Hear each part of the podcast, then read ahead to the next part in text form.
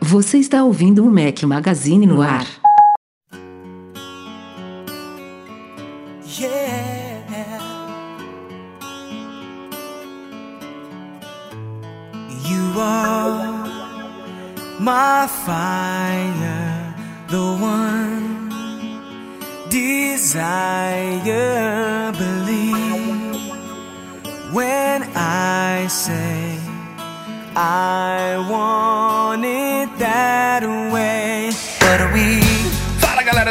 Magazine, bem-vindos ao nosso podcast 408. Bom dia, boa tarde, boa noite, boa madrugada a todos. Fala aqui Rafael Fishman. A quem estiver ouvindo o podcast editado, estamos ao som de Backstreet Boys.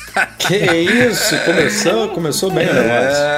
É, Enfim, cá estamos. É, são agora 7 e 4 da noite de, de quinta-feira, dia 21 de janeiro de 2020. E este podcast é diferente. Ele estreia uma nova fase do nosso podcast. Se você estiver ouvindo ele em áudio, já editado e publicado depois no, no iTunes, no Amazon, no Deezer, no Spotify, seja onde for, saiba que a partir desta edição 408, todas as gravações do podcast vão ser transmitidas ao vivo no YouTube na Sempre, quase sempre na quinta-feira à noite, mas a gente vai manter também, obviamente, o podcast editado para vocês. Então, se vocês quiserem ver nossas caras feias e a bagunça que é uma gravação dessa, é só passar lá em youtube.com/barra Mac Magazine, assina o canal, ativa o sininho e você vai poder também interagir com a gente durante a gravação. Vocês vão ver aí nesse podcast que a gente vai selecionar várias perguntas e superchats da galera que está online aqui com a gente agora no YouTube. Estou, é claro, com meus dois companheiros inseparáveis, não poderiam estar de fora neste podcast especial. Breno Mazzi. Fala galera, tudo bom? Bem-vindo ao nosso Pod Vídeo Supercast, não sei o nome que a gente vai dar pra isso,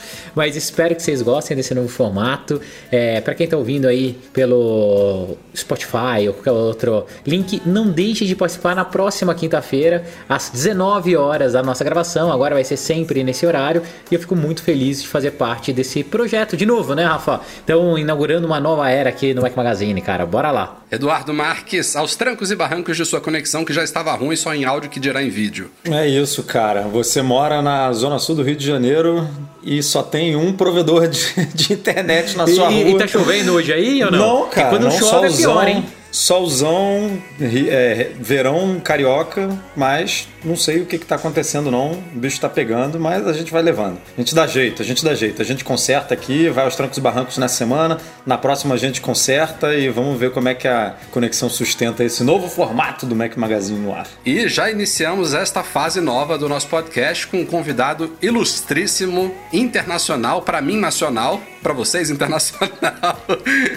Nuno Luz está conosco, para quem não conhece. Em Portugal todo mundo conhece ele. Quem é de fora, provavelmente quem é fã de futebol conhece, quem é fã de esportes conhece. O Nuno já está há mais de 20 anos no, na SIC. Quase 30. Mais de 20, quase 30 anos, jornalista e, e repórter esportivo da SIC. A SIC é a Globo daqui do- de Portugal, eu diria. Sim, aliás, quando a SIC começa, é, a Globo é, é dona de parte da SIC. Ah, ok. Essa parte eu nem sabia. Eu falei Eu de uma forma de relevância. A SIC é tão importante aqui em Portugal quanto a Globo. Mas, enfim, o, o Nuno, além de repórter esportivo, é também fã de Apple. Tem um podcast sobre Apple cá em Portugal. Qual que é o nome, Nuno? Pode divulgar, A fica à Hora- vontade. A Hora da Se Maçã. apresente a todos. A Hora da Maçã. A, ho- a Hora da Maçã. Sou um apaixonado pela Apple. Eh, não tem nada a ver com o meu trabalho. Eh, eu trabalho com, com o futebol. eh, fiz os documentários oficiais, o primeiro documentário oficial da vida do Cristiano Ronaldo. Vivi com ele praticamente oito meses. Eh, fiz o primeiro documentário oficial da- do José Mourinho e fiz aí vários documentários. Tenho uma relação muito próxima com muita gente da Globo. Sou amigo de muita gente da Globo. Não sei se na próxima semana não estarei no Brasil. Eh, dia 30 para a Libertadores. Estou aqui à espera para saber se vou ou não. eh, Com esta questão do Covid e, de, hum, e da situação em Portugal estar cada vez pior. Eh, não sei se vou viajar porque está um português na final da Libertadores pelo segundo ano consecutivo. O ano passado passei dezembro e, e janeiro no Rio de Janeiro e em Búzios. Não, não, não se está nada mal. Eh, mas a minha paixão pela Apple começa no final dos anos 90. Eh, o, o Rafael conhece um dos principais apresentadores da televisão em Portugal, que hoje está na TV, o José Alberto Carvalho. Era meu colega na SIC, era um louco da, da Apple, numa altura em que ninguém conhecia a Apple. Uh, a Apple era assim uma coisa muito estranha. E, e quando começaram a sair os, os, os aqueles iMacs com as corzinhas, eu creio que isto foi para aí em 98 por aí. Ele criou ali uma paixão e quem agarra o bicho já não larga, não é? muito bom, muito bom. Enfim, seja muito bem-vindo, Nuno. Eduardo Marques já caiu aos trancos e barrancos, como eu falei. Antes do, do Edu voltar, ó, já temos o primeiro superchat da história do novo Mac Magazine no ar. Ramon, agradecendo o nosso trabalho, a gente agradece aí o seu apoio. Respondendo também aqui o querido Bruno Stern, viajante de MM Tour. Sim, este vídeo vai ficar postado no canal depois, não se preocupem. A transmissão fica no canal e o podcast também vai ser editado pelo Eduardo Garcia, como sempre. Como eu falei, a gente vai ficar tentar ficar ligado aqui o máximo que possível nos comentários de vocês para a gente ter essa interação. Mas temos também recadinhos antes de ir para a pauta. O Nuno vai contribuir muito com a gente aqui, com um ponto de vista diferente sobre as coisas. É, saiu um vídeo da semana passada para cá. Eu falei tudo sobre o Time Machine, que é o sistema de backup do Mac. Para quem nunca usou ele ou já usou e não sabe todas as possibilidades que o Time Machine oferece, também tá no nosso YouTube. E amanhã de manhã também vai sair mais um vídeo sobre wallet do iPhone, mas esse ainda não está no ar, então não tem como falar muito aqui. Também publicamos um artigo interessante trazido por um ex-colaborador do Mac Magazine que voltou de forma especial. Ele é contador, o Cauê Barbosa, que é um complemento de um artigo que eu escrevi há uns dois meses atrás sobre os preços da Apple no Brasil. Eu fui criticado na época, com razão por todos, por não ter consultado um, consul um contador para o artigo, é especialmente no que tange as informações de impostos que constam nas notas fiscais, nas notas fiscais de produtos Apple no Brasil. Então a gente convidou o Cauê, ele gentilmente escreveu um artigo falando e questionando se os impostos são mesmo o grande vilão dos preços elevados da Apple no Brasil. Então tá lá também para vocês conferirem, procurem esse artigo. Esses foram os dois recadinhos e temos também, Eduardo Marques, um apoio de patrocinador neste podcast especial, é isso? É isso, Rafael Fishman. Temos um patrocinador especial que já tá com a gente há bastante tempo, a Loja do Sapo. Então eles têm um recadinho aí para quem tem Apple Watch aí, que nem a gente. Ó. Se você quebrou o seu vidro, procure eles. Eles já estão fazendo inclusive a troca aí dos Apple Watch Series 6 e SE, ou seja, os mais novos aí da linha. Eles ficam em BH, em Belo Horizonte, mas se você é de qualquer lugar do Brasil, você pode enviar para eles por Sedex, que eles fazem essa, esse reparo numa boa. Você envia no conforto aí da sua casa sem problema nenhum. Um ano de garantia Pô, isso é importante, né, Rafa? Muito bom. Um ano de garantia, tem preços muito justos e muito competitivos. Então consultem lá, tem Instagram, arroba loja do sapo, ou então lojadosapo.com.br. É uma forma muito interessante de você é trazer um Apple Watch rachado de volta à vida. Entra em contato lá com eles e fala: tô indo pelo Mac Magazine, galera. É, tem que falar que é, que é da gente eles não descontam também, se falar que é da gente. Ó, eu, eu tô fazendo propaganda deles, hein? Então olha lá, hein? É isso aí. Simbora pra pauta do podcast, que a gente já teve lero, lero demais nesse começo aqui. Vamos lá. I want it that way, cause I want it that way.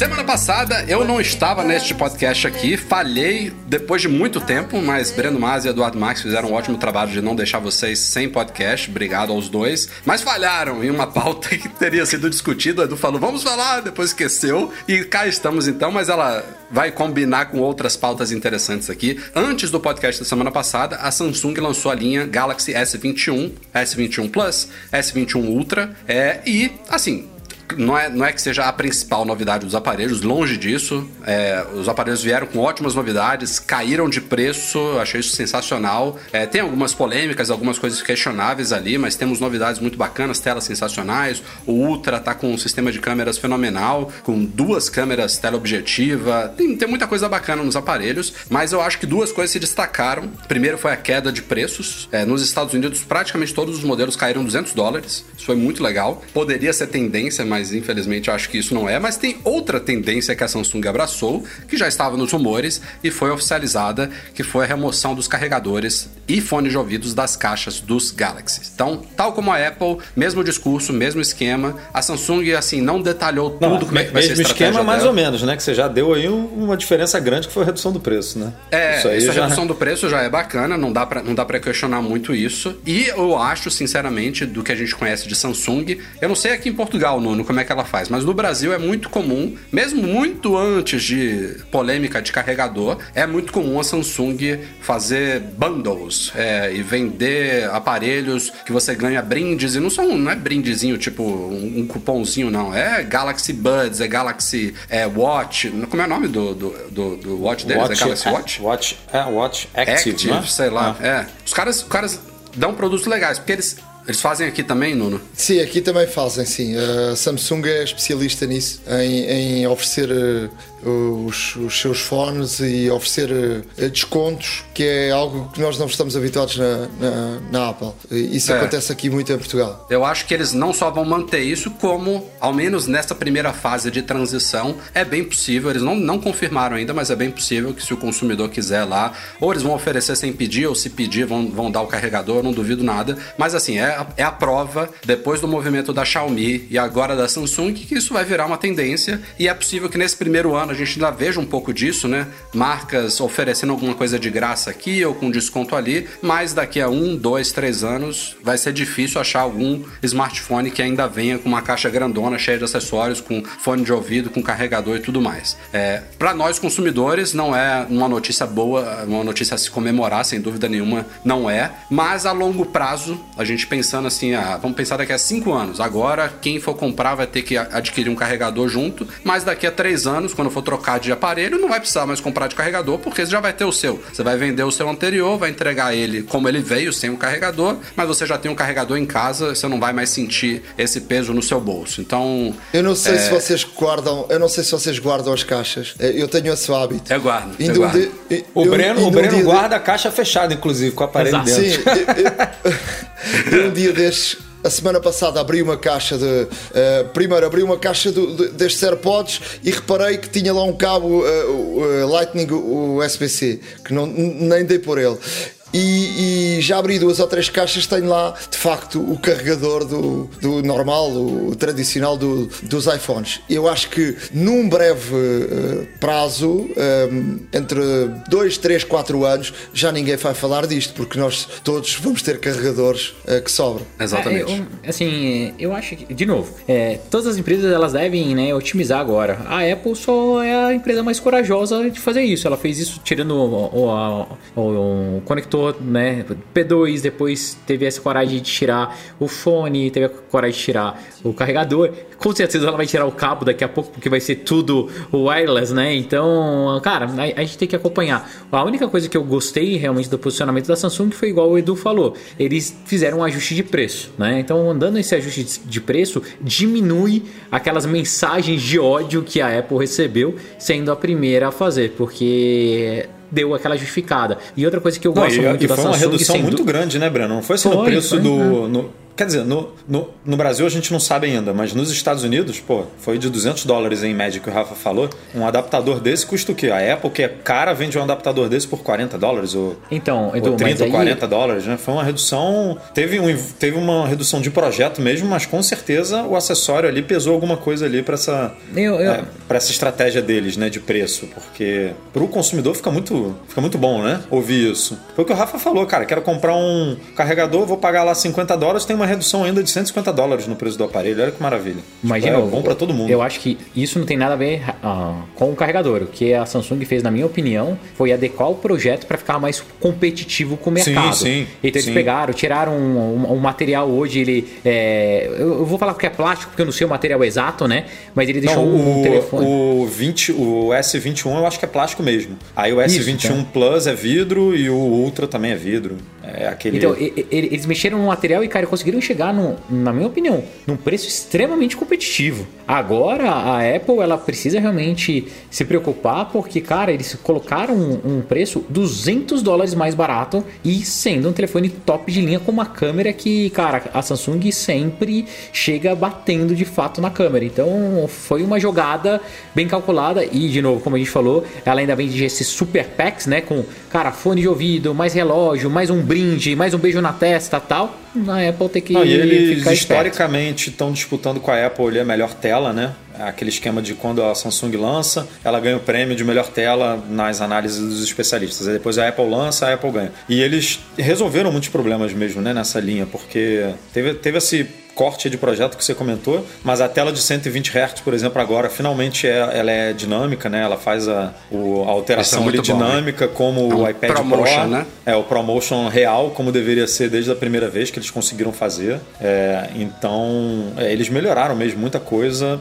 que eram que, que não era elogiado no passado e conseguiram fazer isso tudo, cara, reduzindo o preço. Então tem que bater palma mesmo. É, e falando em redução de preço, é, teve um levantamento aí de, de o, o, valores de componentes de peças, né, do, dos novos iPhones feito, feito pela Counterpoint Research, que apurou que a Apple deve economizar com embalagem e com esses acessórios cerca de 4 dólares e 20 por iPhone. Então vocês veem, né, um, um carregador que é vendido por, acho que é 20 dólares, Edu. A Apple reduziu o valor. Ela desse, reduziu, desse né? Eu acho que, era acho que era 30 e reduziu. É, mas em Portugal é, só 25. 25. 25 é, não, não, é surpreendente isso custar para a Apple 2, 3 dólares. Não? Isso é normal. Qualquer empresa é assim. Quando você pega até o das chinesas lá da Anker, que é 10, 15 doletas baratinho, mas para eles é 2 dólares, 1 dólar e pouquinho para fabricar aquilo ali em larga escala na China. Isso daí não é surpresa. Mas aí você multiplica isso pela escala do iPhone e só com essa remoção estima-se que a Apple vai economizar esse ano 1 bilhão de, dó de, de dólares, não, de,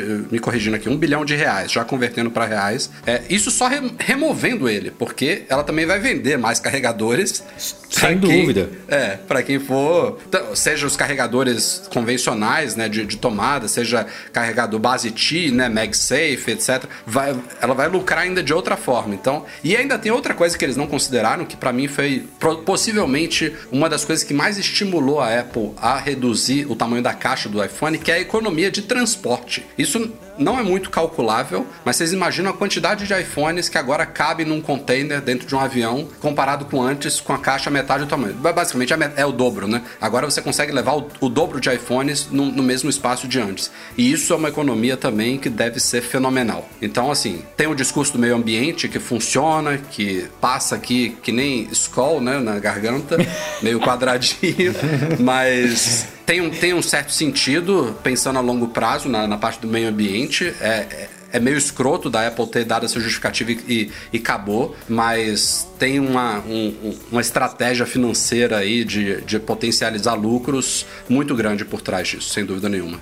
Oh, Rafael, se tu me permites, deixa-me deixa só eh, comentar aqui uma situação que eu acho que a Apple, uh, num curto espaço de tempo, vai ter de repensar. Uh, eu, por exemplo, eu estou num hotel a trabalhar, tenho aqui uh, quatro ou cinco carregadores completamente diferentes e a Apple, nos seus produtos, ainda não conseguiu uniformizar a forma de carregar, ou é USB-C ou Lightning ou, ou o carregador do, do, do, do relógio, ou hoje em dia tu vais comprar e és obrigado tu compras um MagSafe, mas depois quando chegas a casa uh, descobres que só tens lá o cabinho e o MagSafe, falta de comprar o carregador.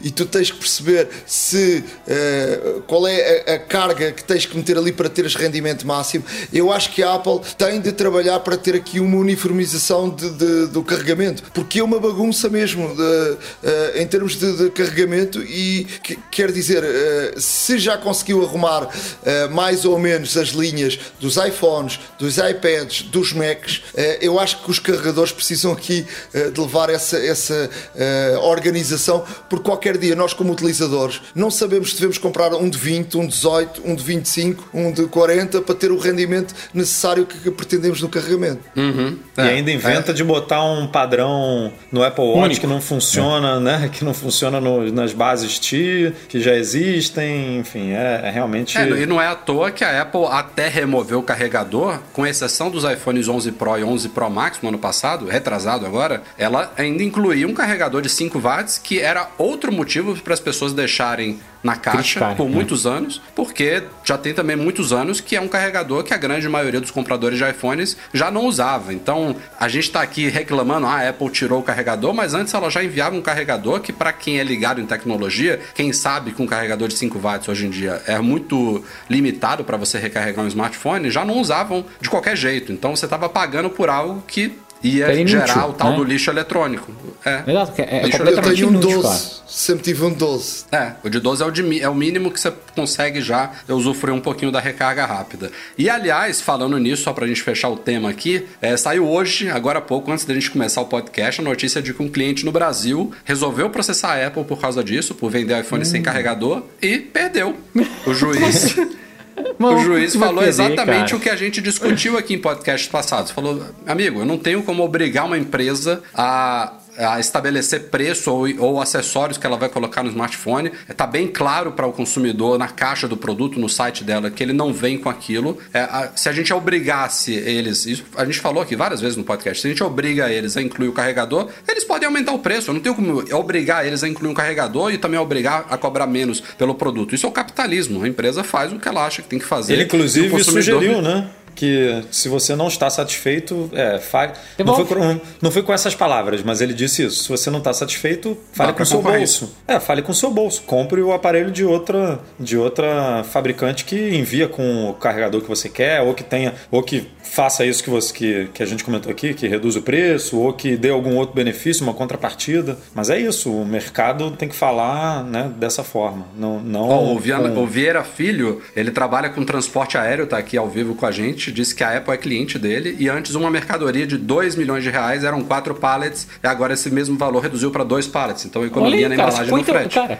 é o que a gente olha, falou. olha isso, é o dobro, cara. É o dobro. Ô, É o Rafa, dobro, a caixa ficou metade do tamanho. É, é um negócio assim incrível. Eu acho que essa discussão a gente vai ter por mais algum tempo, porque ainda dói muito nas pessoas, mas eu só faria um ajuste no discurso do Nuno. Eu acho que não vai demorar dois, três anos. Eu acho que próximo lançamento a Apple já vai fazer alguma modificação que a gente vai ficar tão insatisfeito que o carregador vai ser fichinha. Aí já vai esquecer, sabe? É, daí passa. Então, cara, é, pô, é todo ano a mesma coisa. Todo ano a gente fica remoendo alguma coisa. Esse deu mais, né, mais discussão porque realmente tirou um item. Mas se você olhar friamente, para Apple foi o melhor negócio do mundo, cara. E eles continuam fazendo isso visando sempre o lucro e a melhor opção para a empresa. Então, cara, economizou em todas as pontas e, e a gente tem que conviver com isso bem. Bom, como vocês sabem, Mac Magazine no ar não é Mac Magazine no ar sem rumores e agora a gente vai entrar numa bateria de rumores aqui porque estamos em meados de janeiro, não tem nenhum lançamento nessa época, então é rumor pra tudo quanto é lado. Então, o primeiro que a gente vai falar aqui é sobre MacBooks Pro. Mark Gurman, aliás, o não, são Gurman lá da Bloomberg. não é qualquer rumor, né? Veio, do, É. veio, da, veio da fonte. Não, não, Veio assim, Mark- não é qualquer não. rumor. Veio de dentro da Apple, que é o É. grande tá dentro da Apple. Veio- Acabou, entendeu? Não, É. não só o Gurman, PR oficial da. Apple.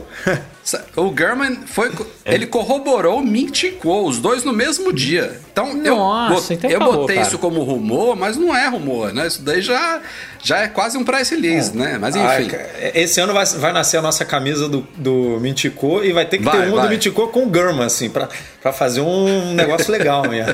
Vamos falar primeiro de MacBook Pro. Animadores, os rumores. Vamos botar rumores por enquanto, beleza? É, duas coisas surpreendentes pintaram essa semana, que te- teve coisas que não são tão surpreendentes. Tudo indica que a gente vai ter, muito em breve, nos próximos meses, MacBooks Pro de 14, substituindo o de 13 e o novo de 16, obviamente com Apple Silicon. Deve ser um M1X, M1Z da vida, a gente não sabe qual vai ser o processador ainda, não vai ser o M1, não tem por que ser o M1, mas vai ser um Apple Silicon, então o de 13 vai ficar um pouquinho mais modernizado aí. Devemos ter alguma pequena mudança de design na máquina, talvez inspirada nas laterais mais quadradas dos iPhones 12, da, da linha iPhone 12 e dos iPads Pro também, então alguma mudança vai ter. Mas eles dois falaram duas coisas surpreendentes. Número um, MagSafe retornando ao MacBook Pro. É, e aí não é o MagSafe dos iPhones, vai Ô, ser até Rafa, bizarro se desculpa te manti- Desculpa te nome, isso, eu né? preciso Vai ser vibrar muito, cara. Eu preciso vibrar muito, porque. Ai, como eu, adoro. odeio Mas, ó, esse mas olha cabo USB-C, cara. olha a bagunça Mas que o Nuno comentou aí.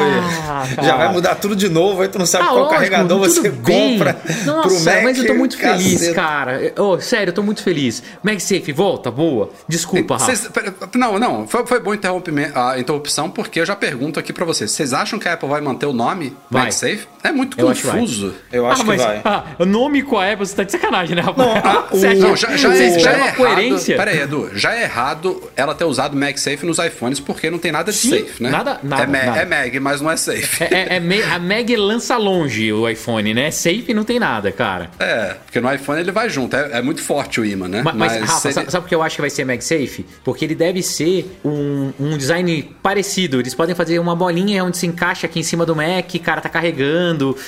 Ai, nossa, eu tô feliz. Eu tô feliz, eu tô feliz. Ah, eu acho Bom, que vai pra ser a quem não mesma tá coisa. entendendo o que a gente tá falando, até alguns anos atrás os Macs usavam um conector proprietário chamado MagSafe. Teve algumas versões diferentes, alguns designs um pouquinho diferentes, mas era um conector magnético que você conectava a um só lado do Mac. E isso foi uma, uma vantagem bacana de quando os Macs passaram USB tipo C, que você pode conectar em qualquer porta, lado esquerdo ou lado direito, quando o Mac tem portas dos dois lados, não, não são todos que tem. É uma vantagem muito boa. É um padrão aberto e você conecta em qualquer porta, de qualquer lado. Isso foi uma vantagem legal. Mas perdemos um grande benefício do MagSafe, que era a parte safe. Ele é muito prático por ser um imã e é, se, se alguém, alguém, trope, alguém tropeçasse no cabo, não levava o Mac junto, ele pulava para fora. Funcionava lindo. Todas as gerações dele, muito elogiadas. é, e pelo que eles estão dizendo agora, tanto o Ming Chi Kuo quanto o Gurman, isso deve voltar. E eu acho, é, eu não sei se vai, vai voltar realmente como o Breno inventou aí, de um, um design muito diferente, mas é, meu palpite é que ainda vai ser possível usar as portas USB tipo C. Então a gente vai ter o melhor dos dois mundos. Ele vai vir com o carregadorzinho proprietário dele, MagSafe, mas se você quiser usar um cabo USB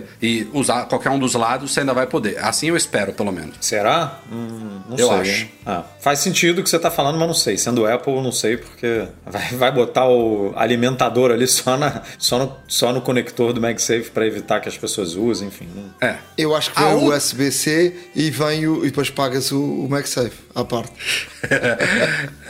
Boa, Nuno, pode ser, pode Dian- ser. É, diante, diante da Apple que a gente conhece hoje, não seria surpreendente. É uma boa aposta.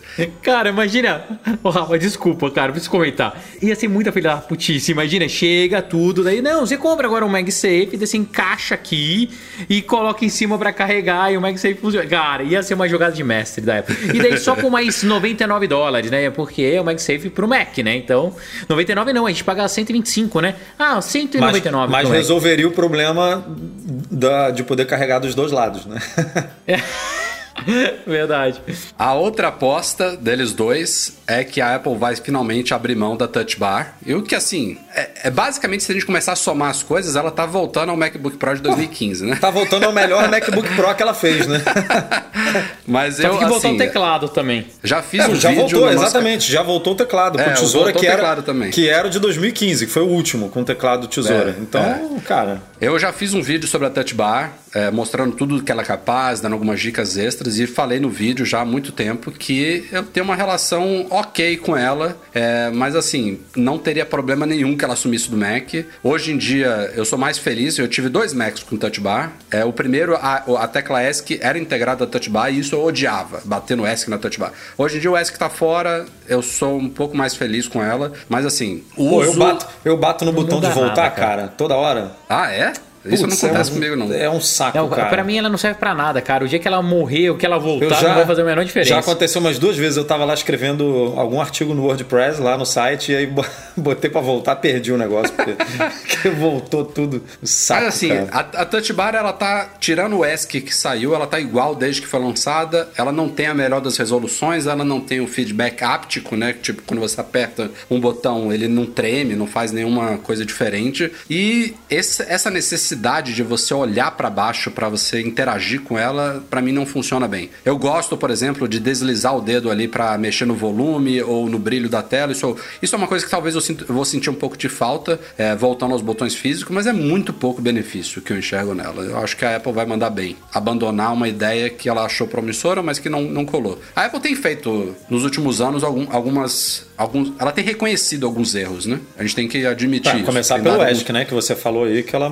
voltou, ESC, né? Foi um. É, o, foi o uma- teclado, o teclado talvez tenha sido o mais emblemático, né? É. O teclado borboleta. Espero que ela não volte de novo. Tem rumores, né? Sobre teclado borboleta em algum futuro Não, Mac, esquece pelo amor de pelo Deus. amor de Foi uma Deus, pessoa cara. só, pelo amor de Deus. Ela confundiu mesmo. É, e não foi, Entendeu, e não foi entendeu nosso Deus errado. Minticu, então relaxa. O Cadu Lacerda acha que vem sem carregador, que mandou o superchat aí. O Mac, aí Pô, é Mac, bravo. Não, Não, Mac Mac sem eu acho que carregador não. vai ser brabo, viu? Não, eu acho que não. Aí, aí a Apple tá querendo comprar uma briga ferrenha. Mac sem carregador, eu acho que não. O Ricardo Big disse que MagSafe pode ser só o nome da solução de carregamento magnético e cada produto vai, vai ter a sua É, solução é o que eu própria. acho. É isso. É, é, Faz sentido. é carre- carregador magnético tem o nome MagSafe. É, faz sentido. E, e só pra gente finalizar aqui essa pauta sobre o MacBook Pro, o Gurman também falou que as novas telas deles devem vir com mais brilho e mais contraste. Ele não citou mini LED, mas eu acho que pode ser um indício de mini LED também chegando no MacBook Pro, que vai ser também algo muito bem-vindo. Deve chegar os iPads Pro este ano e eu acho que vai vir também nesses MacBooks Pro novos. Vai ser bacana.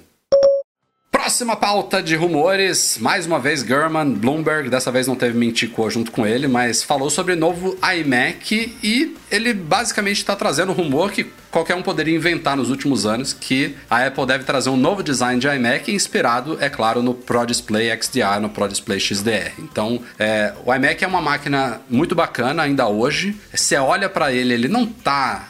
Ao mesmo tempo, você olha para ele e você fala, ele tá datado, ele é antigo, mas ele ainda tem um quê moderno. Mas é fato que você coloca... Você, é, o, o- a- o- uma coisa que me chamou a atenção é que se você olha o iMac solto, ele é ok, mas se você olha o iMac do lado do Pro Display XDR... Ele parece um negócio tá- de. É, um Fusca isso- do lado de uma Ferrari, isso. entendeu? A referência é o que é o que mata. E aí, especialmente na tela, né? Você olha o iMac, ele tem uma moldura gigantesca preta e tem aquele queixo com uma maçã desnecessária ali na frente. Então isso tudo deve sumir. A gente deve ter alguma espécie de design inspirado mesmo no Pro Display XDR. Ele É, tem não sei se a- vai ter aqueles, aqueles furos ali atrás de ventilação, mas enfim, deve ser alguma coisa relativamente parecida, diga Edu. Ele tem o fundo hoje curvo, né? Fino nas pontas e gordinho ali no É, meio. eu acho que deve, deve que ficar eles quadradão, falaram né? que vai ficar, vai, vai mudar, vai ficar quadrado que nem o, o Uhum. Pro Display. Só que é, provavelmente a gente não vai ter uma tela. Provavelmente não, com certeza a gente não vai ter uma tela com a qualidade do Pro Display. Então não precisa ser daquela grossura do Pro Display, né? Até porque hoje em dia com o. Mas, a- a- mas, mas tem um computador, né, Eduardo? No Pro Pô, Display mas, não tem. mas olha o M1, como Ah, é que é? mas O, dá, o M2 mas vai é, ser uma coisa é. super fina, super. uma verdade. placa lógica que você coloca em. Pô, É verdade. Você cola com um chiclete, de, assim, é, uma folha de Entendeu? papel ali resolve o negócio. Dá pra fazer um negócio bem fininho, sem o dá. queixo que você comentou aí. Ou seja, tem tudo pra dar um salto visualmente falando incrível, né? E aliás, pensando aqui já, é claro que o visual vai ser inspirado no Pro, no Pro Display XDR, mas como você pontuou, a tecnologia não vai ser a mesma. Vai ser, uma, vai ser uma tela legal, mas não vai ser provavelmente 6K e nem ter todas as. Ele, ele é 5K hoje, né? Ele é 5K. Pode, pode manter 5K. 4K mas ou é, 5K, né? 4K o pequeno, É. de 21 e 5K. Mas não é, o- não é só a resolução que faz o Pro Display ser o que é, né? Ele tem uma série de tecnologias ali, de ajustes profissionais que não são necessários no iMac. E tem um rumor também, já incluindo uma coisa aqui com a outra, de um novo monitor mais acessível da Apple. Lembra- Lembrando que o Pro Display XDR custa 5 mil dólares sem o stand, né? Tem a piada lá do stand, mil dólares, mas é, é um, vamos dizer, o monitor com stand são 6 mil dólares, enquanto que a Apple, antes do Pro Display XDR, ela tinha, por exemplo, o Thunderbolt Display, que custava mil dólares, 1.500, não me lembro quanto é que era o preço oficial, 1.300, e o mercado Não, mil clama por um, por um monitor, era mil, né, redondinho. Era meio. Aqui, custa- aqui tava 9,300 quando ele foi descontinuado. Então o que eu acho que pode acontecer é isso, Edu. É ele ser um Pro Display é, simplificado, com o computador ali atrás, e ter exatamente a mesma coisa do iMac sem o computador. Esse é o novo monitor mais acessível. eu- Pensando que o iMac. O iMac custa o que hoje em dia? 1.300? A partir de alguma Eu coisa acho que assim? é. Eu acho que é um, dois, Aí você tira, você tira o computador ali de trás, você tem um, um monitor de mil, de 900 dólares. Seria bem legal. Que, que- Bem que ainda legal. é caro, tá? Mas nada como o Pro Display. Não, assim, eu acho viável é, esse rumor. Eu ad- adoraria ver um novo iMac, porque eu acho que já faz bastante tempo que a Apple não renova essa linha. Concordo com o Rafa que dá pra fazer um monitor também de entrada, mas eu não sei se a Apple vai entrar nessa seara, sabe? Não, não teria por que fazer isso. Imagina como a Apple hoje, Rafa. Daí, falando de logística, né? A gente acabou de a, a, trazer aqui um comentário do superchat de, um, de uma pessoa que tá falando que trabalha com pallet. Cara, é uma margem para Apple? Será que vale a pena a margem para vender um monitor ocupando todo esse espaço, transporte, caixona tal? Me dá a impressão que a Apple ela tá querendo otimizar tanto as coisas que talvez venda um iMac mesmo, entendeu? Vende um iMac, ele tem a opção de você expandir ele como monitor também, usar ele como monitor externo e pronto, sacou? É, a carinha do Rafa, mas é verdade. Não tem por que os caras ficarem carregando. É igual o rumor da televisão, você lembra? Que todo mundo falou, não, a Apple vai lançar uma televisão. Eu falei, aham, vai. O cara vai sair com uma televisão do meu daqui tá avenida. Ah, mas um, um monitor faz sentido, cara, para quem tem um MacBook Air e quer trabalhar em casa, para quem tem um Mac Mini. E, pô, nem, essa galera não vai investir num Pro Display, sabe? É, não, não, vai pagar não é isso. Mil. A Apple, a Apple hoje em dia é uma empresa tão grande, tão diversificada, que ela precisa, botando precisa aqui entre aspas, ter certos produtos nela para oferecer o ecossistema completo completo para o consumidor, entendeu? E eu digo isso já pensando em outra coisa completamente nada a ver com o que a gente está falando, que não tem rumor de retorno, que eu achei esquisitíssimo a Apple matar os AirPorts, por exemplo, o Time Capsule e tal. Eu acho muito esquisito a Apple hoje não ter uma solução Wi-Fi para vender para os consumidores. Eu acho que é o, é o, tipo de coisa que teria que ter. E ela já teve, né? Não é tipo um novo produto que ela tá entrando agora, mas e, e era um produto bacaninha. Hoje em dia tem coisas muito melhores, mesh e tudo mais, mas era uma solução super simples de você configurar, bonitinho Sim, e tal. Mas, oh, Rafa, eu acho que foi, diga. Uh, uh, Deixa-me só dizer, até porque até porque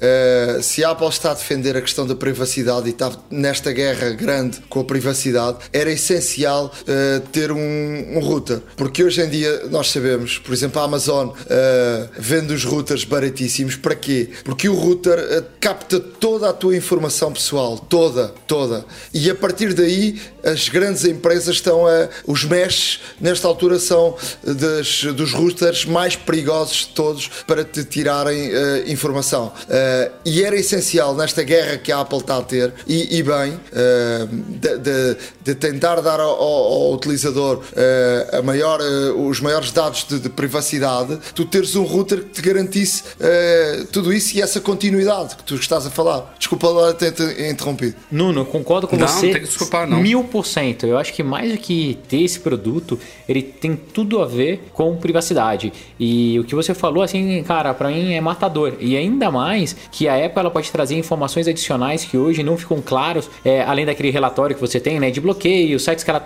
tirou os cookies e não sei o que.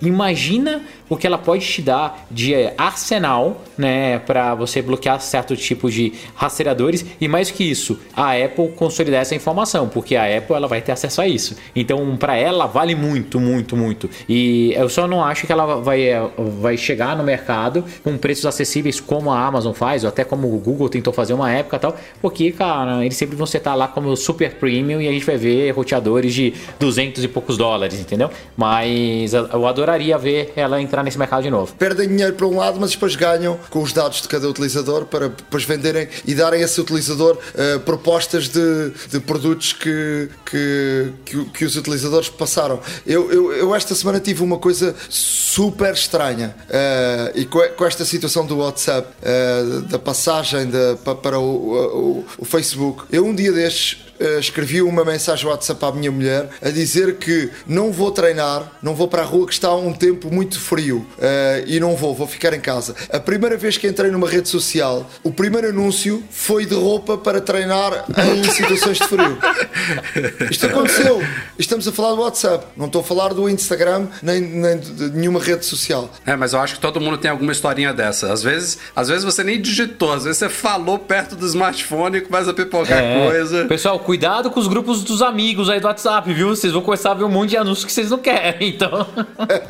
é, mas assim, só, só para concluir o papo, eu concordo plenamente, Nuno, com tudo que você falou. E o mercado de, de routers hoje em dia, de redes mesh e tudo mais, ele tá muito aquecido. A Apple mesmo oferece várias opções. Não, não, não faz falta. Eu acho que seria.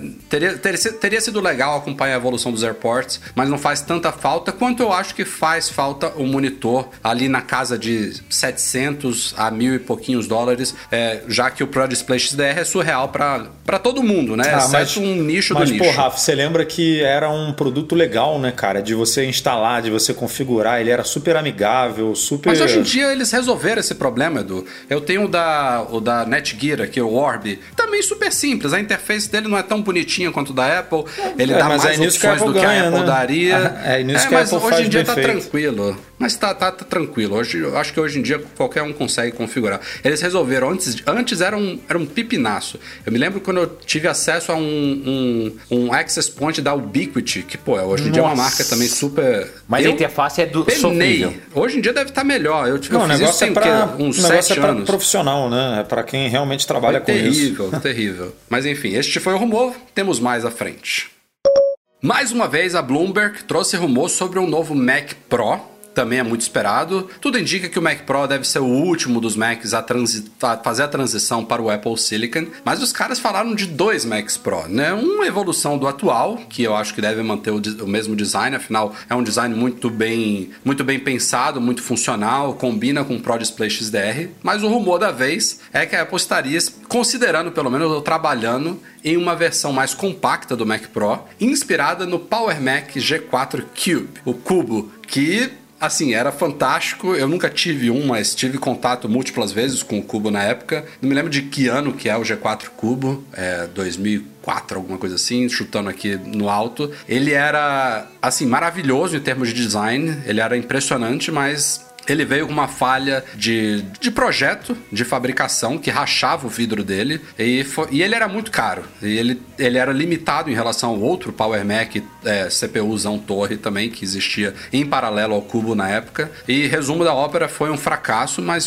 foi um produto que marcou a história da Apple. E parece que os caras estão dispostos a trazer talvez algum, algum cubo repensado para a modernidade de agora, de Apple Silicon, de máquinas é, que não, não necessitam de placas lógicas gigantescas, é, que está tudo mini- miniaturizado, que não necessita também de tanta dissipação de calor. Então seria interessante, mas assim, eu espero que a Apple não cometa o mesmo erro de fazer de novo um Mac Pro que não tenha todos os benefícios que o público de um Mac Pro espera, que foi o erro que ela fez com o Mac Pro de 2013, o tal da lata de lixo preta, né? Que era uma máquina também muito bonita. O Phil Schiller lá falou que Lindíssima, é, can't innovate my ass, né? Fez aquela piada que a gente tem coragem de inovar e tal. Era uma máquina muito bacana, mas ela não oferecia a flexibilidade que o público Pro espera, que hoje em dia está resolvida no Mac Pro atual, que já merece, obviamente, um update, mas ele tem toda a flexibilidade de você acessar ali e fazer todos os upgrades que você quiser de uma forma super prática e fantástica. Então ela não pode voltar a fechar isso, porque se o público de máquinas não Pro já reclama disso com razão, né? Hoje em dia todos os Macs são todos soldados, você não consegue trocar RAM, não consegue fazer upgrade de SSD, coisas que a-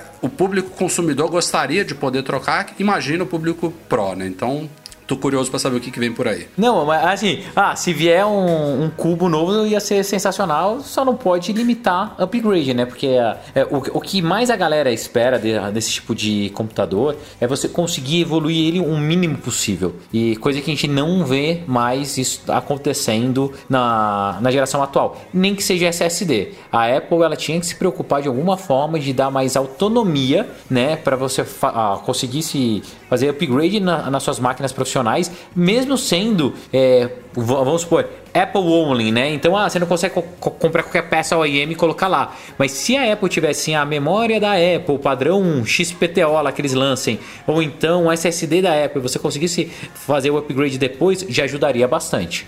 Eu não vejo por que mudar isso não, cara. É, eles vão mudar o tamanho porque, pelo menos de acordo com o rumor, né? Vai mudar o tamanho, ele vai ser metade, vai ter metade do tamanho, porque essa arquitetura nova da Apple ela é super, né? Tipo, não, não precisa realmente daquele tamanhão todo. Eu não sei como é que vai ser a questão aí de GPU, né? Isso é uma coisa que a gente ainda não tem informação, porque de Mac, do processador em si, a gente já, já tem uma noção de como é que vai funcionar, né? É, ela pode lançar, vamos por um M2, um M3, não sei aqui, ou um M2X, e aí provavelmente você vai ter a opção de comprar, de botar, né? Um processador, dois processadores, três processadores, quatro, você vai pagar mais ou menos menos por isso. Agora, como é que vai ser a relação de GPU, se você vai poder encher a máquina de GPU externa? Porque até hoje, né, nesse primeiro lançamento de M1, não tem suporte a, a GPUs externas, né? Então não sei como é que vai ser isso, mas o que explicaria o tamanho, né? Se, ele ser metade do tamanho. Se você não trabalhar com GPU externa, ele pode ser bem menor, que não tem problema para aquelas gavetas lá com as GPUs e tudo mais. Só que não ter GPU externa numa máquina tão profissional assim também não, não sei se faz muito sentido. Então esse é o quebra-cabeça aí que a gente vai ter que ver agora, que vai ser modular. Pô, isso eu boto minha mão no fogo. Mas eu Não acho que eles como. vão manter as duas coisas, Edu. Eu acho que vai- a gente vai ter um sucessor do Mac Pro atual com a mesma carcaça Sim, e o mesmo patamar de preço. Só que 5 Intel. mil dólares. Só que Intel ainda. Por enquanto, talvez. Por enquanto. Mas depois migra também. E o que eles podem estar imaginando é fazer tipo um Mac Pro Mini. Porque lembra que o Mac Pro ele também veio num patamar diferente do antigo Mac Pro. Ele também custa agora a partir de 5, 6 mil dólares. Enquanto que os Mac Pros passados custavam 2, 3 mil dólares para cima. Então pode ser que essa seja o retorno de um Mac, um Mac profissional. É, pensa, a galera quer um Mac Mini Pro. A Apple pode estar pensando em fazer um Mac Pro Mini, sabe? Então trazer uma máquina super profissional, mas com um design modernizado, baseado no cubo, tal como estão falando, e com um preço mais intermediário ali, entendeu? Para ela ficar antes de você chegar em 5, 6 mil dólares, você ter uma máquina profissional de 2.500, 3 mil dólares, um, um- um desktop parrudão da Apple, entendeu? Eu acho que pode ser mais ou menos por aí.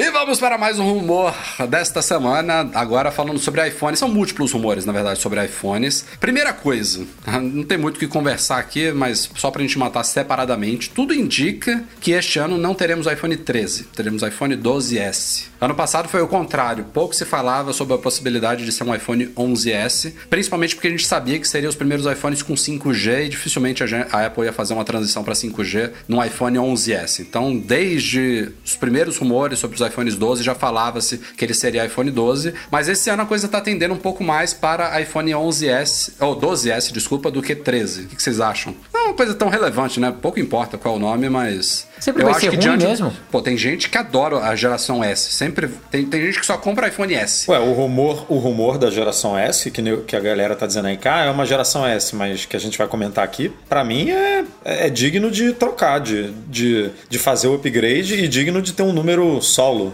só pra ele, né, em vez de um S. E o que seria isso, Rafael Fishman? Que novidade seria essa? Bom, é uma das coisas significativas que poderia fazer a Apple chamar ele de 13, mas enfim, isso pouco importa, é que, e aí eu acho assim, é, é meio bizarro a gente falar isso porque os rumores já existem há uns dois anos no mínimo, mas agora tem múltiplas fontes e explicações e corroborações falando sobre um Note menor. Parece que este ano finalmente vem. é, tem duas possibilidades sobre um Note menor no iPhone, não vai ser removido totalmente, tá? A primeira possibilidade que se fala é que era muito esperada por ano passado e não veio, é o falante ser movido para a extremidade do, do aparelho. Ele vai um pouquinho para cima e todos os componentes é, são espremidos ali, então ele reduz ali, tanto em altura quanto eu acho que também em comprimento. É, e a segunda possibilidade, que foi mais detalhada nos últimos dias, é que a Apple teria conseguido mesclar uns três componentes desse sistema do Face ID em uma coisa só, inspirada ali nas tecnologias que ela desenvolveu para o scanner LiDAR que está na traseira dos iPhones e dos, dos iPads Pro. Então, de um jeito ou de outro, pode ser que o Note fique um pouco mais é, menos largo, Leve.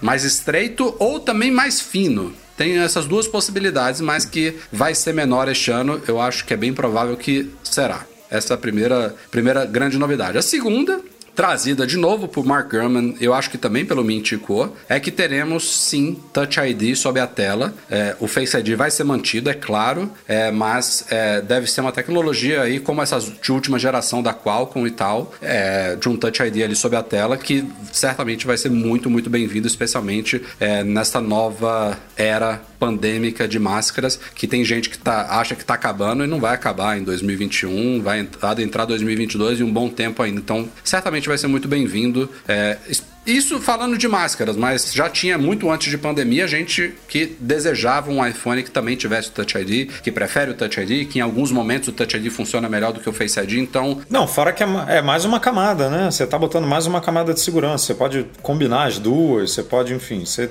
a Apple tem, pô, tem, pode, pode brincar com isso e o usuário também pode brincar com isso. É aquele exemplo que a gente sempre usa, né? Ah, você tá de luva, usa o Face ID. Você tá de, de, de óculos que não funcionam. Óculos polarizado lá, que no, no Face ID não funciona, usa o Touch ID. Tipo, você ganha opções dependendo de como você tá ali no ambiente, no momento. O iPhone tá em cima da mesa e não tem ângulo para você desbloquear com o Face ID. Vai no Touch ID. Tipo, você, você ganha opção, né? Cara, eu acho isso incrível, porque é, para mim, de novo, é, não vai nunca existir um, um serviço assim, eu vou colocar um, um, uma funcionalidade completa, né? O Face ID não vai te atender 100%, nem o Touch ID vai te atender 100%. Mas sendo as duas combinadas, cara, isso sobe assim para um, um patamar que para fica quase na perfeição. Então, faz com que a gente mantenha assim a segurança e se a Apple tiver APIs para dupla verificação ainda, para alguns casos de segurança, banco, tal, onde o usuário pode marcar, é matador. É, para mim esse é, seria um recurso que valeria a pena sim a troca do telefone e venderia absurdamente. Então, eu ia falar que isso por si só vale o, o número. Só que eu Sim, acho que vale o Touch mesmo. ID, o Touch ID ele foi lançado com que geração, cara? Foi o 5S? Hum. Não lembro. 5 Eu acho que Cinco foi. ou 5S? 5S. a, pro- O 5 a é Apple já, 5S. né, Já já foi não cinco. veio. Eu acho que foi no Cinco. 5S. Eu não sei agora em qual, se foi no 5 ou no 5S. Não, o, Eu 5, a- o 5S foi. O 5S, a grande novidade foi a Siri. Não foi? Não, Não, o 4S Ah, não, foi, a Siri. 4S foi, Foi a o Siri. 4S a Siri. É, eu acho que o 5S Eu foi acho o que foi Touch ID. cinco. Mas olha, de- deixa-me só dizer, eu tive que, fui obrigado em termos profissionais a usar eh, eh, a Huawei eh, entregou-me um, um telefone de- desta última geração, eu só uso mesmo eh, quando tenho que aparecer na televisão em alguma situação, eh, ele está desligado. Quando eu sou obrigado, assim, amarrado, tal, daí eu uso. Não, está, lá, está lá numa caixa eh, e de facto, com esta questão da máscara, é muito útil. Muito. Ele, ele tem a situação de, do Face ID, tem outro nome, obviamente, e tem, e tem o, o touch, e é muito útil. Eu, quer dizer, nem vale a pena falarmos sobre isso conforme a nossa irritação eh, de, de- da máscara, eh, dos pagamentos. Em Portugal temos uma forma de pagamento também, para além do, do Apple Pay, que é o MBWay, te obriga a tirar a máscara, ou então metes o código. É uma coisa irritante mesmo. É, já não há, como vocês dizem, já não há saco para isso. É, quando, quando, você, quando você tá de máscara, você vai usar o Face ID, você fica muito puto com o Face ID. É, é fato. E, e o curioso é que a gente até já deu uma dica, isso foi lá no começo da pandemia. É, tem algumas pessoas que conseguem usar, não sei como o iPhone aprendeu ela, a pessoa de máscara. É verdade, Bruno, não te deu a É, dica. agora Eu não sei, que alguém- reclamar, eu sei que é alguém verdade, mas que- o meu não funciona nunca, entendeu? É, não, O pra mim nunca funcionou. funcionou. Nunca, Para, mim, também não. mas eu tenho um colega que funciona. É, eu não sei, eu não sei qual é o. O qual é Rodrigo, o- Ca- Ca- Rodrigo Cagliari disse aqui que criou um visual alternativo do, do Face ID com o iPhone 11 dele com máscara e provavelmente resolveu, que ele disse aqui que foi o jeito. Então, ele conseguiu.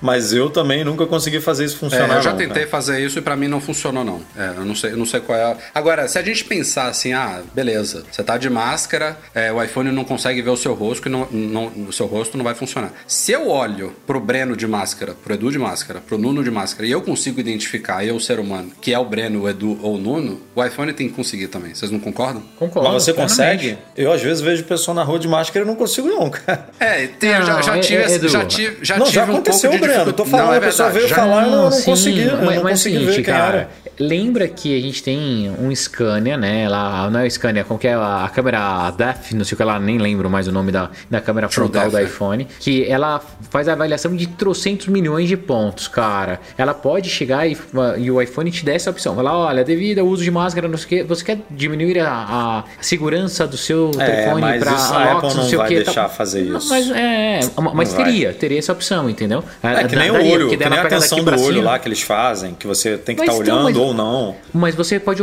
ah, você pode ligar ou desligar essa opção. Ela poderia colocar mais essa opção no sistema, entendeu? Desbloquear com o uso de máscara. Pá, É, Essa opção é porque ela é obrigada a colocar, né? Porque tem gente que não enxerga, tem gente que, enfim, que, que não, não tem a visão 100% como a nossa e Edu, não consegue realmente num- olhar. Estamos Mas- num mundo novo que 99% da população precisaria usar a máscara. Não quer dizer que É, todos não, usam, não, mas mas precisaria aí ela tem que a máscara, resolver entendeu? dessa forma, metendo o Touch ID na tela. Só que ela demora três anos para fazer isso. Já tinha que ter lançado nesse ano, em vez de lançar no ano que vem. Isso já deveria estar no iPhone 12. É, é que a Apple, às- muitas vezes, ela é lenta, né? A gente, o Rafa falando aí, ah, o Face ID, segunda geração, era para ter chegado tem dois anos e não chega. Ah, o Note tem que diminuir, não diminui. O, o Lightning tem que sair, tem que vir, não vem. Tipo, a- ela é lenta para muita coisa, não tem jeito. Eu acho que eles estão a tentar, eh, isto é a minha opinião, acho que eles estão a tentar uma solução com o Face ID, eh, que seja uh, permitida a máscara. Porque o facto de ir uh, voltar ao Touch ID, a mim parece-me que uma, uma marca como a Apple seria dar um passo atrás. Eles irão tentar, e, e quantas vezes nós já vimos que eles tiveram que dar passo atrás é muita coisa, mas eu acho que eles estão a tentar uh, uma solução que permita identificar a pessoa com máscara. Se não conseguirem, pode ser, mas eu acho, eu acho que isso pode ser a grande. neste momento, perante a exigência do utilizador Apple e perante o mundo que vivemos e que não vai, uh, não vamos estar livres de máscaras nos próximos tempos, eu acho que isso será um dos pontos essenciais no próximo iPhone. É, é, é ao mesmo tempo um pouco vergonhoso para a Apple, mas eu acho que, como a gente falou aqui, tem uma série de benefícios. É, a Apple, hoje em dia, ela tem, tem se mostrado em algumas situações disposta a ouvir o consumidor. Então, ela tem feito algumas coisas ouvindo, entre aspas, o consumidor. Eu acho que muita gente sente falta. É, a gente aqui, eu acho que tá. Em, nós quatro concordamos que se fosse para escolher entre Face ID ou Touch ID, mesmo no mundo pandêmico, que é uma coisa, se Deus quiser, temporária, eu Face acho que ID. os quatro aqui votariam em Face ID. Os quatro. Face ID. Face ID. Mas, mas seria muito bom ter o Touch ID também para certos momentos, independente de pandemia. Eu acho que eu acho que seria bem-vindo. Eu espero que a Apple faça. É, nunca votaria ela abandonar o Face ID. Ah, vamos dizer assim, ah, a Apple tem que tirar o Notch, mas para isso ela vai trazer o Touch ID de volta, vai matar o Face ID. Não, não quero. Fica o mas se ela conseguir fazer o melhor dos dois mundos, eu acho que seria muito bem-vindo. Eu tenho um, cego uh, que tenho alguma amizade, que falei com ele, uh, já o entrevistei até e já o coloquei. Ele, ele mostrou-me como é que se uh, mexe no iPhone e como é que se utiliza um iPhone. De facto, eu fiquei um, de boca aberta porque o iPhone, ele disse-me que o iPhone são os seus olhos. ele hoje consegue, um, através de aplicações, não sair de casa com cores completamente trocadas com roupa. Uh, aponta para uma roupa e, e o, o, telefone diz-lhe uh, qual é a, a, cor da roupa que tem. O telefone indica-lhe o caminho. Ele diz que só lhe falta mesmo conduzir um carro para ser feliz.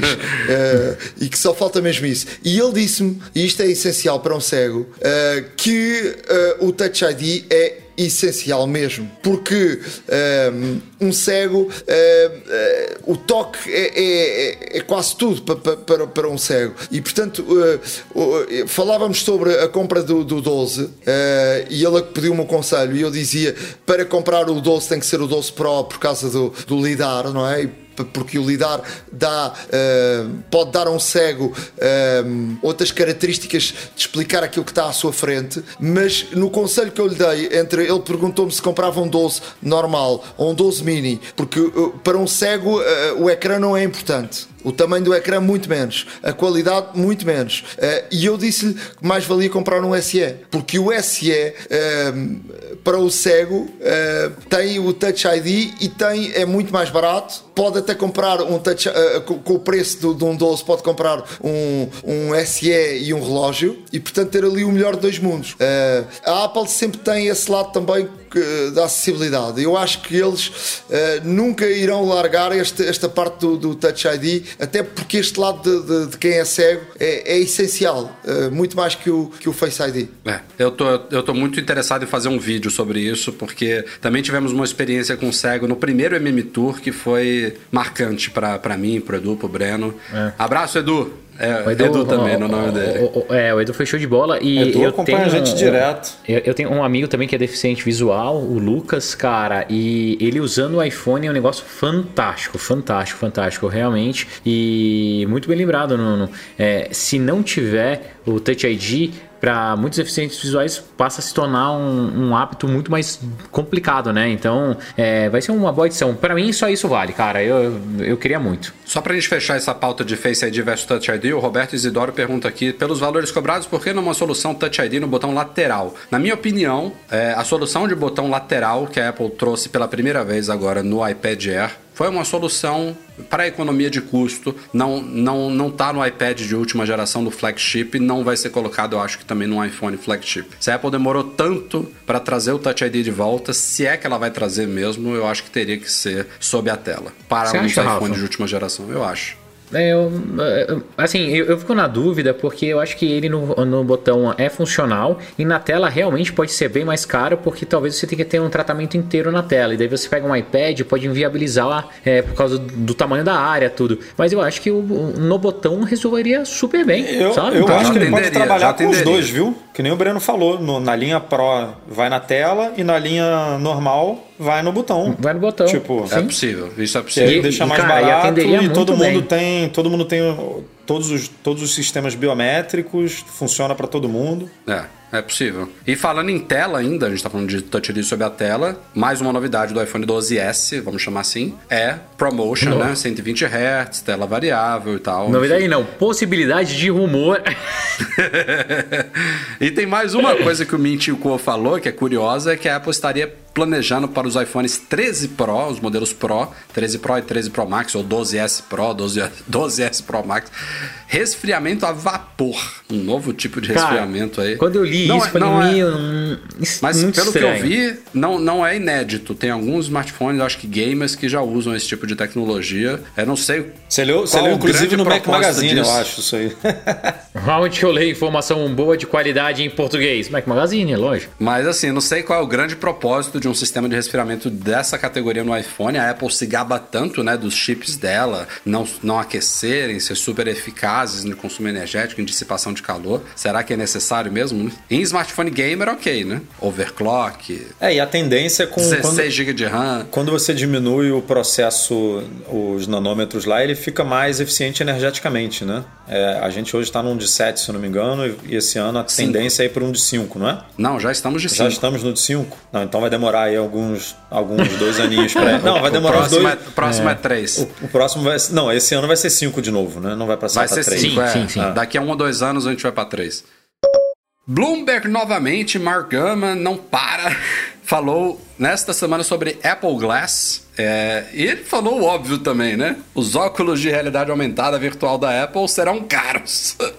Imagina, se a Apple dúvida, tá. Que dúvida, é. Fone tá, de ouvido. Tá por fácil, 550 hein? dólares. Tá fácil é fazer o trabalho do German aí, hein? É, esse aí tá chegando em 2022 caro. 999, Breno? Vai, 999. E, e, e, são dois óculos, né, Edu? Explica aí como é que é. Cara, na verdade não são necessariamente dois óculos, mas são dois dispositivos, né? Um é o óculos mesmo, que ela quer embarcar toda a tecnologia de VR, de AR, que é aparentemente tinha dado até discussão lá dentro da Apple, porque num dos protótipos o, o é, o processamento desse óculos não era feito no óculos, era feito em outro dispositivo, e aí na, na época o Johnny Ive ainda estava lá, ele é, esperneou, não gostou do, do projeto, então virou mesmo para um projeto autossuficiente, digamos assim, que só depende dele. E aí esse é o mega carão, que não vai chegar agora, que ainda, vai, que ainda demora um pouco vai demorar um pouco para chegar. Só que antes dele, a Apple pretende lançar um,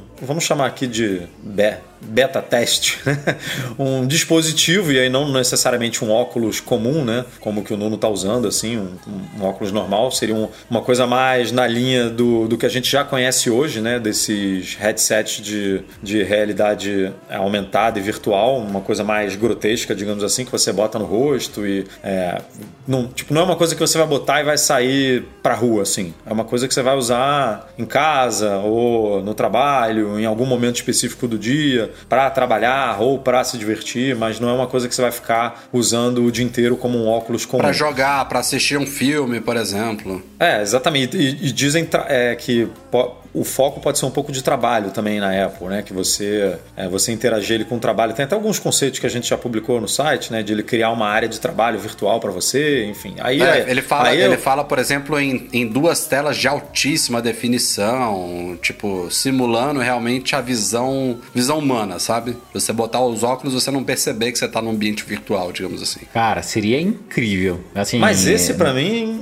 é o, é o, é o não é o rumor, é o produto que eu ainda tenho mais dificuldade de entender o real, sabe? O real sentido dele. Eu, eu nunca interagi acha, com. Edu? É, eu assim, eu falo Ó, porque eu nunca interagi eu também usei- com óculos desses, né? Então É, nunca tive essa experiência. Mas É. você que já usou, já teve Google Glass, inclusive. Aliás, eu já usei Isso. o Google Glass uma vez no casamento do Rafa. É Na verdade, Bahia. verdade, é. Tem tempo isso, hein? Cara, eu- eu Mas- tive o prazer de, de participar lá do, do beta programming lá do, do Google Glass, que foi uma experiência legal, tudo. É, e também pude usar o HoloLens da Microsoft há bastante tempo, tudo. Eu gosto desse tipo da solução que a Apple está propondo. A Apple não, né? Os rumores vem trazendo. É, principalmente porque ele pode transformar do seu é, smartphone ou seu iPad em um super desktop, né? Lembrando que agora tudo vai para a linha do M1, a integração entre os sistemas, cara, a expansão da, desse visual seria muito, muito legal. O que eu acho que a Apple deveria trabalhar e para mim o que era sempre foi ruim do Google Glass é o seguinte: as pessoas que não utilizam óculos, é, elas precisariam se adaptar de uma forma muito drástica para isso. Então, o Google Glass ele não era confortável de se usar. Ele era um aparelho pesado que esquentava. Ele tinha aquele prisma em cima, aonde vo- você era obrigado a ficar olhando para cima para funcionar. Então, se a Apple conseguir fazer um- um- uma solução que fique gostosa de usar, né, onde não tem essa barreira de adaptação, cara, pode ser um golaço. Eu adoraria ter um óculos hoje, onde eu pego o meu, o meu telefone e daí eu preciso fazer uma expansão de tela, né? Eu pego, clico aqui, ou, ou tento falar para Siri, né, se ela funcionar. e cara, come, começa a trabalhar como se fosse um desktop. Imagina você fazer imagina? uma videoconferência com óculos, né? Assim, tipo, vendo o negócio ali, interagindo Isso, dessa pô. forma. Fa- Faz muito Ó, mais sentido, né? Pro, pro Nuno vai ser perfeito, ó. O Nuno já, pô, já tá acostumado a usar óculos. Vai ser. Sim, mas eu já tive, eu já tive experiência a nível profissional de, de experimentar algum tipo de óculos. Eu acho que para a indústria é muito bom. Há coisas muito boas. Uh, poderes, por exemplo, dar assistência a, a- remotamente. Por exemplo, tu tens um numa indústria, uh, precisas de um técnico que vem, uh, por exemplo, estás em Portugal, na Alemanha ou, um- ou da China, não precisa de vir até ti. Uh, através dos óculos, ele diz: Olha, troca aquele parafuso, troca o outro, faz isto, faz aquilo. É, é- é excepcional. Eu- mas eu tenho muitas dúvidas para, para o comum dos mortais. Até que ponto é que, é que nos faz falta uns óculos ne- neste aspecto? Tenho muitas dúvidas.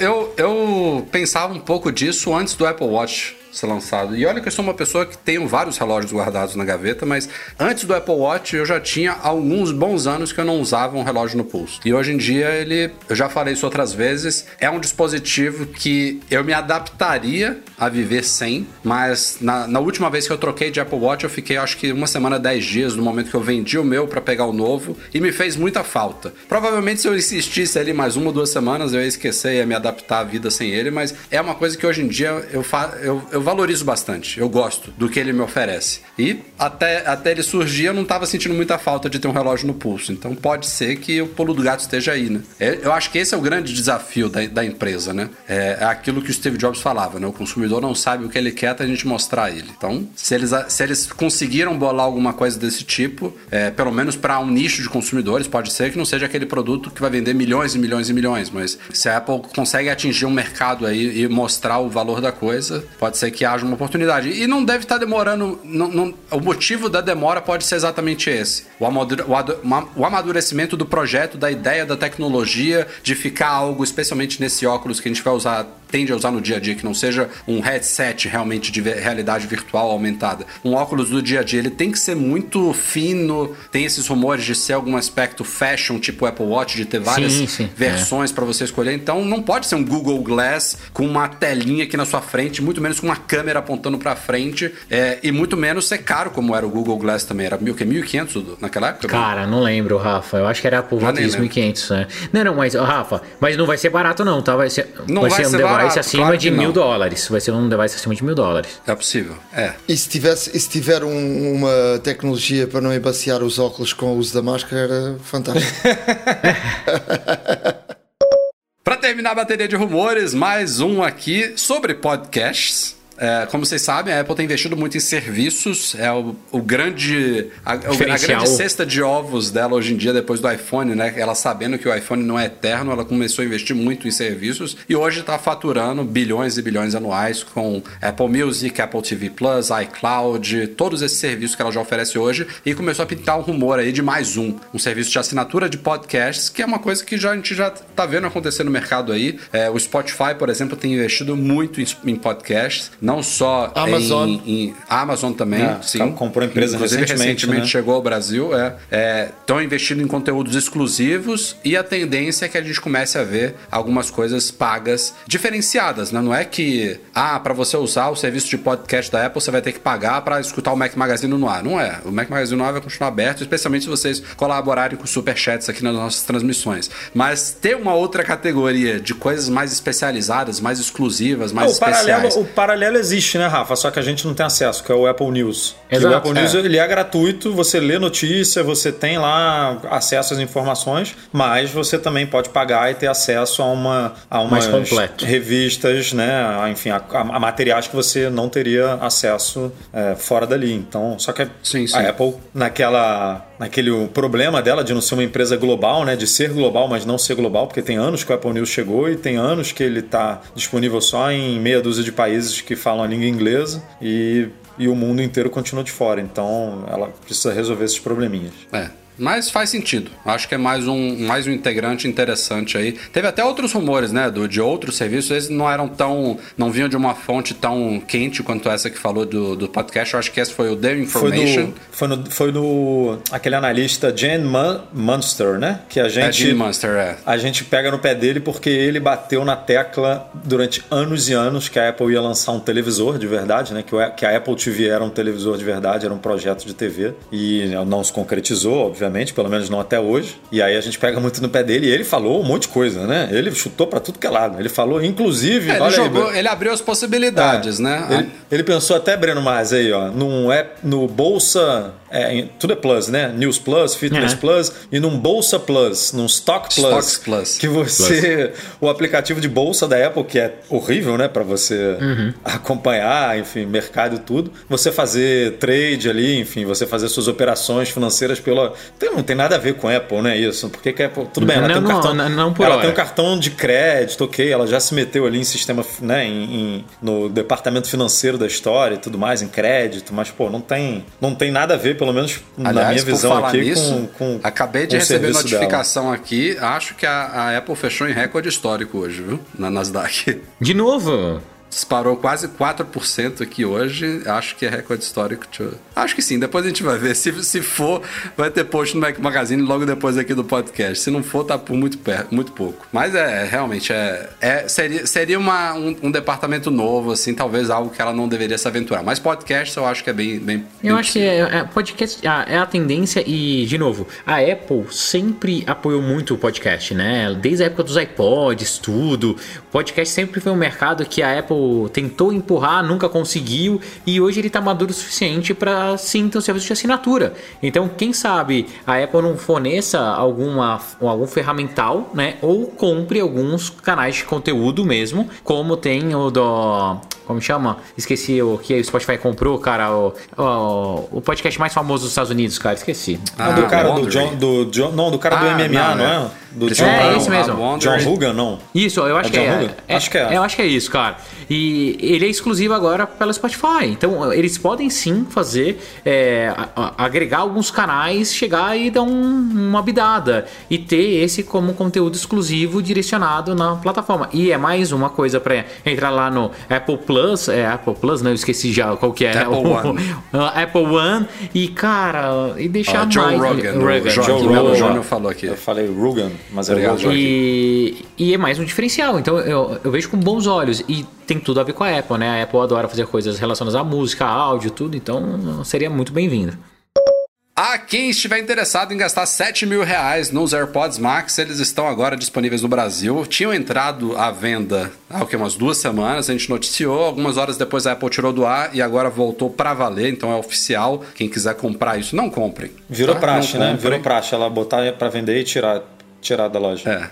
mas não comprem os AirPods Max por 7 mil reais. Nos Estados Unidos é caro pra caramba, mas ainda vai. Aqui em Portugal também tá caro, hein, Nuno? 630, 670, sei lá quanto tá de euros aí esses AirPods Max. É, é muito caro. É, é, um fone muito bom. E aliás, eu puxo a pauta aqui já conectando com o iFixit, que fez o teardown, fez a, des a desmontagem completa dos AirPods Max. E os caras comprovaram que não é um fone comum. Isso aí todo mundo sabe. Tem. Eles eles destacam lá na, na, desmontagem que a Apple fez coisas ali que não precisava fazer, sabe? É, tem um termo em inglês chamado over-engineer. Então, tipo, os caras exageraram na, na qualidade e, na, e, na, e nas, nos detalhes da construção do fone. Mas a gente sabe que na prática a qualidade de som é muito boa, é inclusive superior ao XM4 da Sony, que é um, uma boa referência, mas não é o dobro de superior. Isso é uma coisa comum de fones. Se você pegar um fone de mil dólares, ele não vai ser duas vezes melhor do que os AirPods Max, vai ser talvez 5, 10% melhor. Enfim, é, é comum é, você chegar em patamares muito altos e as diferenças não serem tão significativas. Mas é um fone muito. Assim, não vou falar se é bonito, isso é uma coisa super pessoal. Tem gente que acha lindo, tem gente que acha horrível, mas a construção dele é fantástica, a qualidade é muito boa, ele tem recursos legais, controles legais, mas o preço é extremamente polêmico. E para quem quiser conferir os detalhes aí dessa construção toda da iFixit, vai conferir lá o Teardown, tem um post lá no Mac Magazine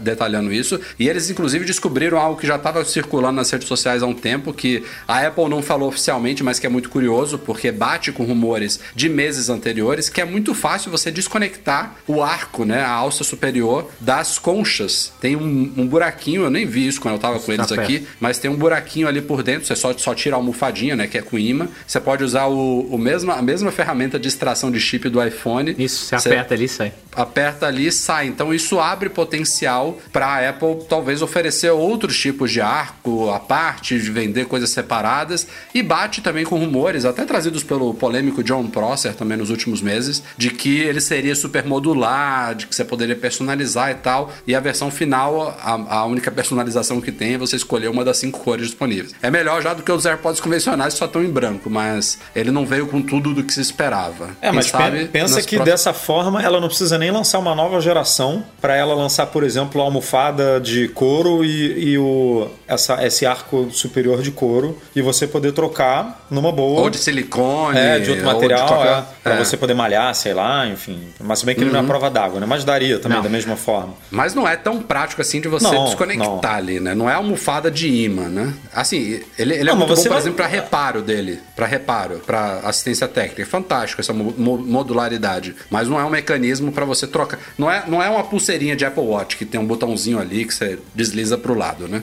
Mas é muito simples, né? Assim, não é uma coisa para você ficar trocando todo dia. É, é sim, esse sim. é o ponto. Você não é a própria almofada também. Não, é, não almofada é dessa. É, não, mas não, não, não vejo motivo para você ficar trocando todo dia, por exemplo. Se você tivesse. Não, todo dia não. Se tivesse uma de como é hoje, sim, uma de couro, sei lá. Mas para que você vai ficar mudando? A não ser que você pratique esporte e realmente não quer suar com ele ali. Mas abre, abre brechas para ele ser modular, como você falou, antes de uma segunda geração, eu acho. Tipo, vem, vem um. Vamos chamar aqui de upgrade com muitas aspas. Tipo, ó, lançamos aqui novas peças e você. É surpresa, você já pode trocar tudo aí agora por conta própria. É só pagar aqui mais uns 800, 900 reais, mil reais aqui por um arco novo e usar aí a seu bel prazer. O preço está muito alto. Uh, olhando pa, para o lado, eu acho que a Apple está ali no meio de uma situação que é, uh, diz que, ou faz crer que, é, que são os fones uh, profissionais e na verdade quem trabalha na, na, nesta área percebe que um, estão muito longe de chegar à linha profissional e, e também não estão na linha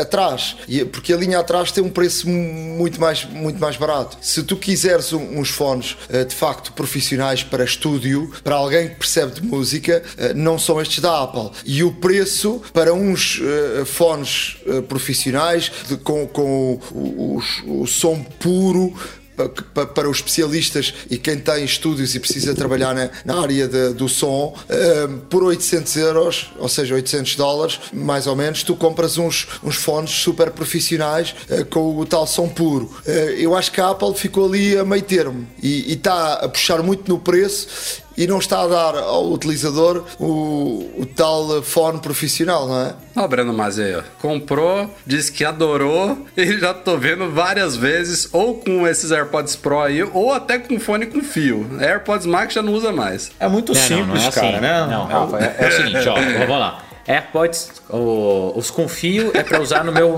no meu PC, tá? Eu tô, eu tô usando Ah, aqui um. Windows, é um PC. É, os Ele deixa o pior Max- pro PC, tá vendo, né?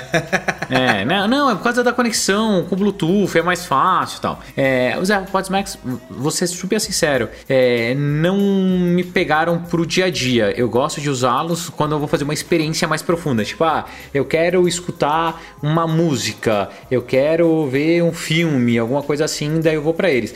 Pra prática do dia a dia, é, esses aqui, o, o Pro, ma- os AirPods Pro, são, cara, o que resolve. Que ele é muito prático. Então eu tiro ele rápido do ore- da orelha, mexo no celular, coloco um só, faço é, videoconferência. Então ele pro meu dia a dia é muito mais prático do que o Max. O Max eu gosto de imersão. Então assim, ah, vou jogar é, videogame. Então eu pego, pá, coloco o Max e jogo, entendeu? Ah, vou assistir um baita vídeo, coloco o Max. Mas se não, cara, eu uso esse prozinho aqui mesmo.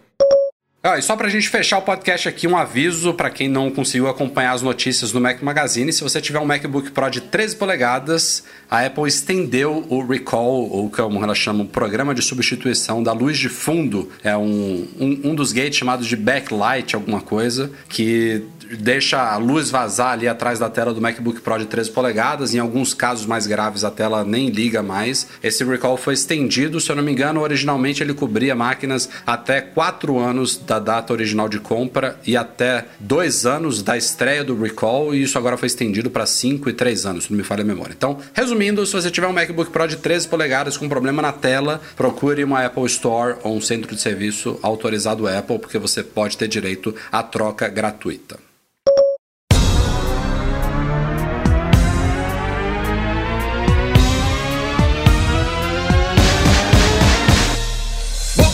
Este foi o Mac Magazine no ar 408, o primeiro de uma nova fase. Queria começar agradecendo a participação especialíssima de Nuno Luz. Um grande abraço. Nos vemos em breve, né, Nuno? Se o tempo deixar, Nuno me convidou a gravar. Já vou dar um spoiler aqui para todos os ouvintes do podcast. Está com Tesla é, recém-adquirido e estamos para gravar um vídeo especial aí sobre Tesla para o nosso canal do YouTube. Se o tempo é, colaborar nos próximos dias, a gente deve gravar isso, mais um conteúdo diferente, especial, mas seja muito bem-vindo a voltar ao podcast assim que possível, Nuno. Deixa- Deixa-me só, eu não posso acabar sem contar esta história porque acho que é uma história bonita. Eu, eu era um grande fã do, do, do Mac Magazine, desde sempre. eh, seguia o, o site, eh, ouvia os podcasts e um dia eu vi um- uma foto do, do Rafael e eu reconheci aquele sítio. E eu disse, "Eh, Rafael, eh, eu, eu já tinha visto um ou dois vídeos e tinha percebido que achava que o Rafael estava em Portugal eh, e o Rafael é o meu vizinho.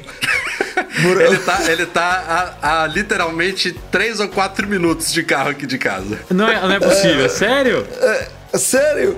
E, e depois que trocámos umas mensagens eh, e eu fui a uma churrasqueira comprar um, um- um almoço e estávamos de máscara e eu olhei e disse, isto é o Rafael. Rafael, ele olhou para trás, eu sou o Nuno.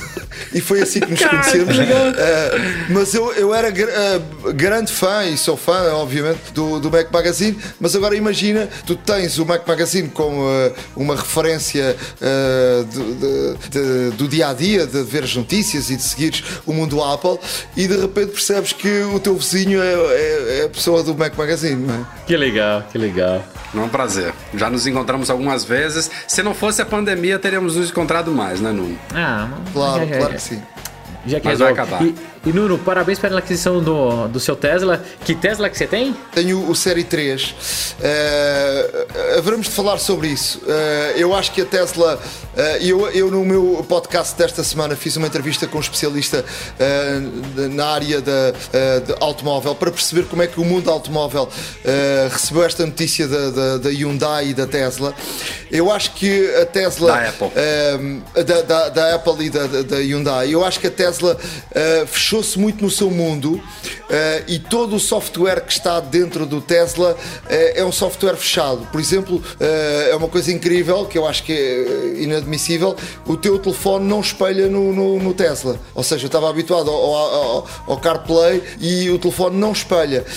já saiu um rumor que o, o, o, Apple Music vai, vai estar disponível no, no, no Tesla em breve, mas de momento só tens o, o software deles e, e o Spotify. Uh, eu acho que é uma coisa que uh, é ali isso, é, isso é o Elon Musk eh, fazendo é revanche, porque ele quis vender a Tesla para é Apple, um o Tim Cook não comprou e aí ele tá fazendo birra aí, ó. Ele, ele tá deixando tudo isso de fora. Não, ó, ó Nuno, depois eu vou te convidar para participar de uma live no meu canal pra gente falar só sobre Tesla, porque eu já uso Tesla tem alguns anos aqui no Brasil, sempre sofri com alguns detalhes, mas vai ser gostoso escutar a sua experiência usando o Tesla num país que a Tesla é oficial, né? Que em Portugal aí existe venda oficial. Vai ser, vai ser legal bater esse papo. É muito, é muito é, fantástico experimentar um Tesla, mas o nosso cérebro não está bem preparado para, para os primeiros tempos do Tesla, porque é, o, tudo se passa dentro de um, de um tipo iPad, não é? é o nosso olhar tem que desviar um pouco. O facto do carro andar sozinho, em, pelo menos em autoestrada, aqui na Europa eles cortaram um pouco a questão da, da, da condução autónoma, mas eu no outro dia ia numa ponte, na ponte que liga Lisboa ao local onde nós vivemos, eu e o Rafael, que é tipo de, do Rio para Niterói, e, e olhei para o lado e vi um Tesla e o condutor ia a ler umas folhas. E o teu cérebro não está preparado para isso. Uh, mas é fantástico uh, o Tesla e de facto uh, o carregamento, porque em Portugal tem, tem uma rede de carregamento própria da Tesla. Eu acho que isso é uma grande vantagem da Tesla. Sim, super Mas isso fica para, outra, fica para outra conversa. E para o vídeo também que vamos é, gravar. Esse vídeo aí, ó, esse vídeo aí vai ficar. Vai, vai bombar. 20 minutos, 30 minutos, vai fácil. Mas vamos lá, o oferecimento deste podcast dos nossos patrões Platinum FixTech, a melhor assistência técnica especializada em placa lógica de Macs, goimports.com.br, Macs a preços justos no Brasil e Icaiu, a solução completa para consertar, proteger, comprar ou vender o seu produto Apple. Fica como sempre o um agradecimento a todos que nos apoiam no Patreon e no Catarse, especialmente nossos patrões Ouro, Alain Ribeiro Leitão, Cristiano Melo Gamba, Enio Feitosa, Felipe Rodrigues, Henrique Veloso, Luciano Flair, Sérgio Bergamini, Thiago Demiciano e Wendel Bellarmino. Eduardo Garcia vai ter um bom trabalho nesta edição deste podcast, o primeiro nesse novo formato, mas amanhã tá no ar. Obrigado a todos vocês que acompanharam ao vivo aqui nessa nova fase do nosso podcast no youtube.com/barra Mac Magazine e até semana que vem com mais uma transmissão aberta em vídeo para todos. Breno, Edu, Nuno, um abraço, até a próxima.